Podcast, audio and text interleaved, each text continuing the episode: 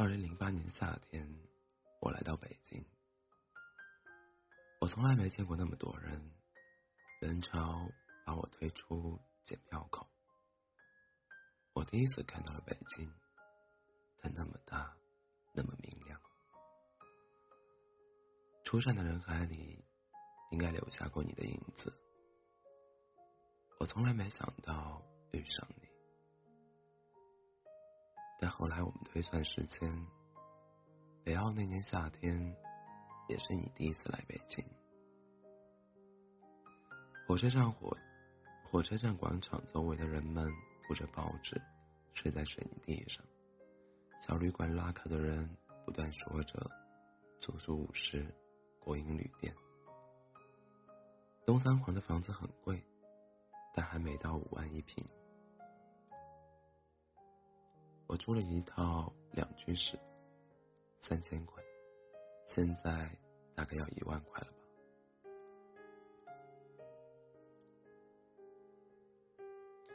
和所有庸俗小说的开始一样，你我相遇也有一个庸俗不堪的开始。我不明白为什么深夜的人们爱去鬼街吃饭。那天。我们同时拦下一辆出租车，你喝得烂醉如泥，我也没跟你争，就让你上了车，并帮你关上车门。司机摇下车窗，对我喊：“他都喝成这样了，你不送他一趟？”我回头对我的小伙伴们苦笑一声：“你看，我在鬼街捡了个女朋友。”出租车飞速驶离轨街，再穿过三里屯，穿过东四环，街灯明灭不定。你胸前的蓝色小海豚，你胸前的蓝色小海豚别针也跟着明灭不定。来到你家小区，好在你还有个室友，他把你接上楼去。我不知道你为什么买醉。其实我也不知道那些年我为什么爱喝酒。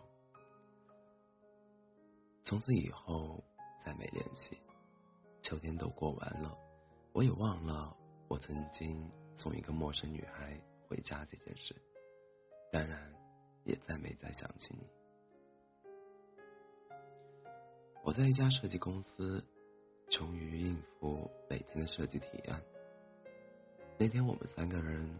走进一家大型企业会议室，我打开电脑，接上投影，看了看大屏大屏幕，又看了看我对面坐着的甲方们，疲惫不堪的说：“我就不讲了，你们自己看大屏幕吧。”他们面面相觑，显然不知道这个设计师是在搞行为艺术，还是不想做这个案子了。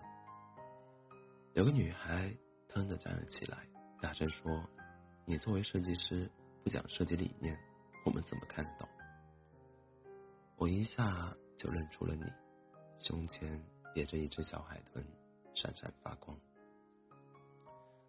另一个设计师打了圆场，提案后来是过了，还是继续修改，我已经忘记了。我只记得那天的你，头发很长，皮肤很白。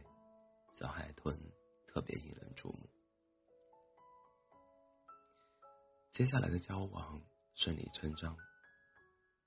等到我们两个人搬到一起的时候，北京刚好下了第一场雪。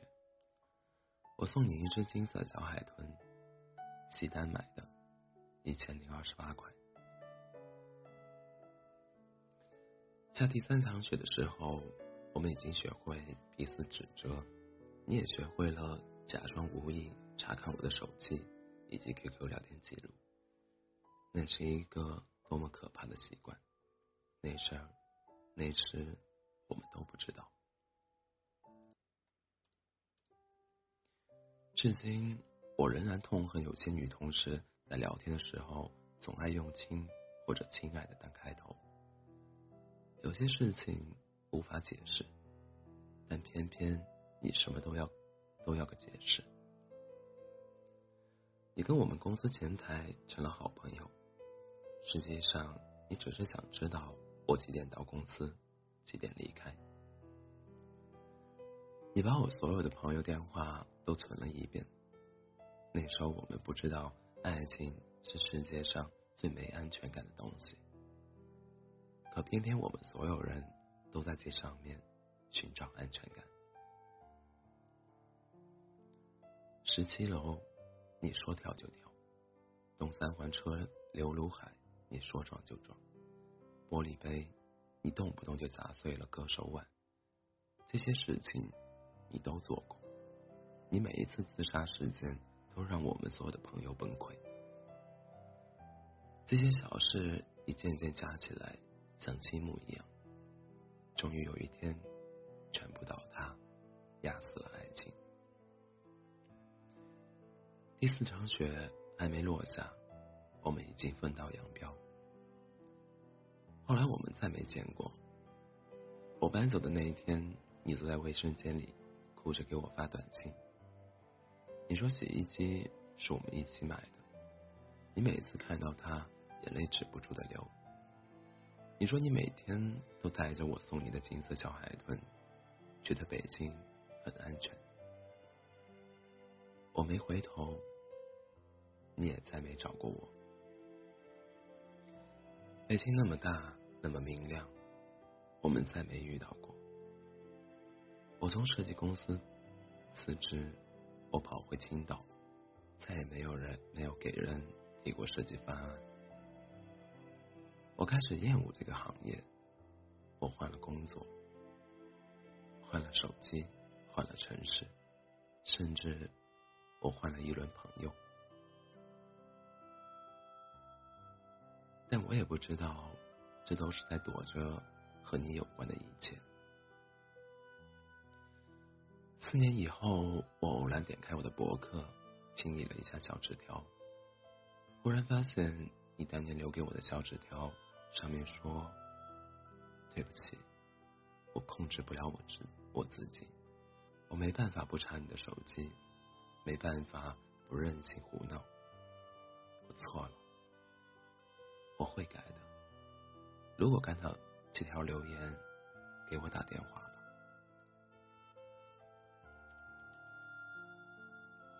四年后，我才看见，顺着你的博客，我点开你的微博。二零零九年，空白；二零一年一零年，空白；二零一一年，你遭遇了浪漫求婚，上千朵玫瑰；二零一二年，你们在五星酒店举办婚礼，声势浩大。我像疯了一样。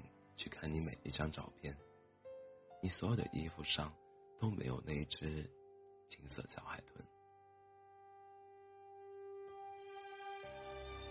你的老公算是个大 V，衣着讲究，蓝黑色西装，带暗纹的皮鞋，黑色衬衣，一看便是出自你的选材与搭配。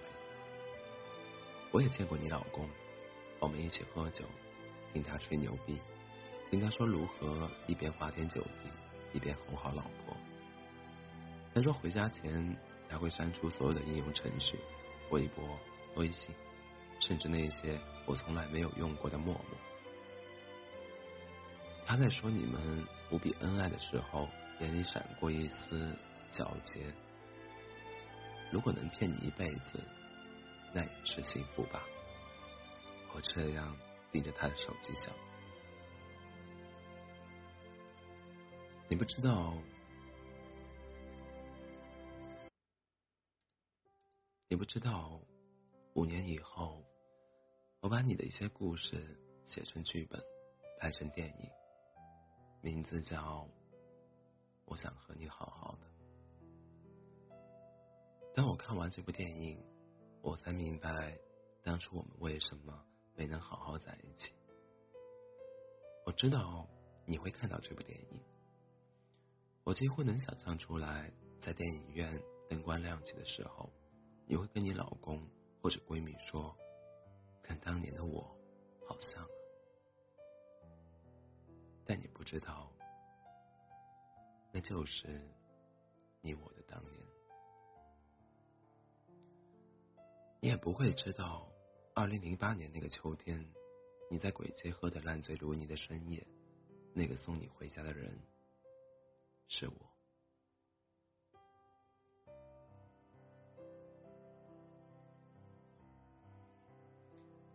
欢迎大家在北京时间凌晨的两点二十九分来到喜马拉雅 FM 二四七幺，我依然是你的好朋友。